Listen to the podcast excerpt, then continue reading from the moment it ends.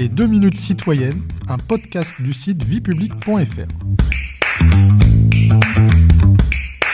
Bonjour à tous, je suis Guillemette, rédactrice pour le site viepublic.fr et je vais aujourd'hui vous expliquer quelles sont les différentes élections politiques en France.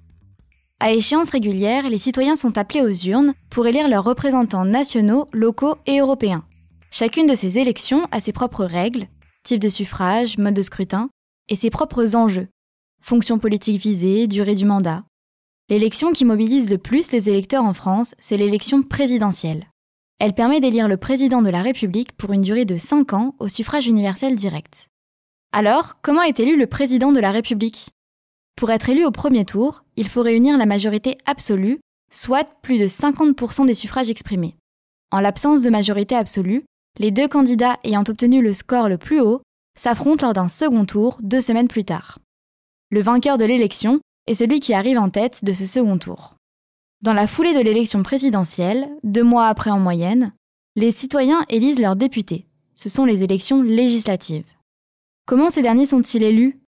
Comme pour l'élection présidentielle, le suffrage est direct et le scrutin majoritaire à deux tours.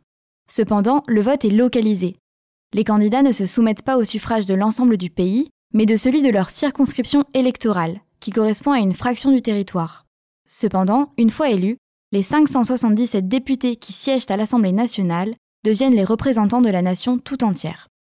La seconde chambre du Parlement, le Sénat, regroupe les 348 sénateurs élus au suffrage universel indirect à l'occasion des élections sénatoriales.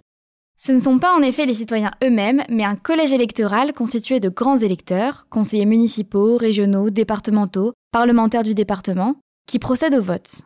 Ce mode d'élection s'explique parce que, selon la Constitution, le Sénat représente les collectivités territoriales.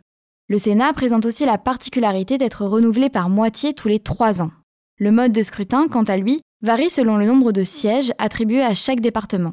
Il peut être majoritaire à deux tours ou proportionnel. Des élections sont également organisées à échelle locale. On en distingue trois.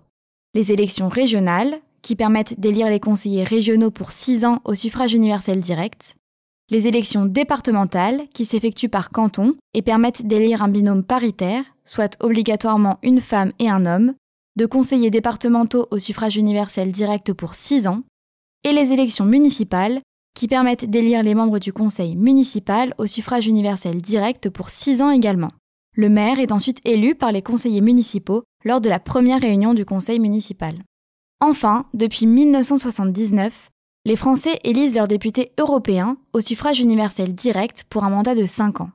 Le scrutin est proportionnel et les sièges au Parlement européen sont répartis entre les listes ayant obtenu au moins 5% des suffrages exprimés. À l'issue du scrutin, les représentants élus peuvent rejoindre ou créer un groupe politique au niveau européen. Vous pouvez réécouter ce podcast et toutes nos séries sur vos plateformes préférées et notre chaîne YouTube. N'hésitez pas à vous y abonner. Et pour en savoir plus, rendez-vous sur notre site internet viepublic.fr et nos réseaux sociaux. On se retrouve très bientôt. Au revoir à tous.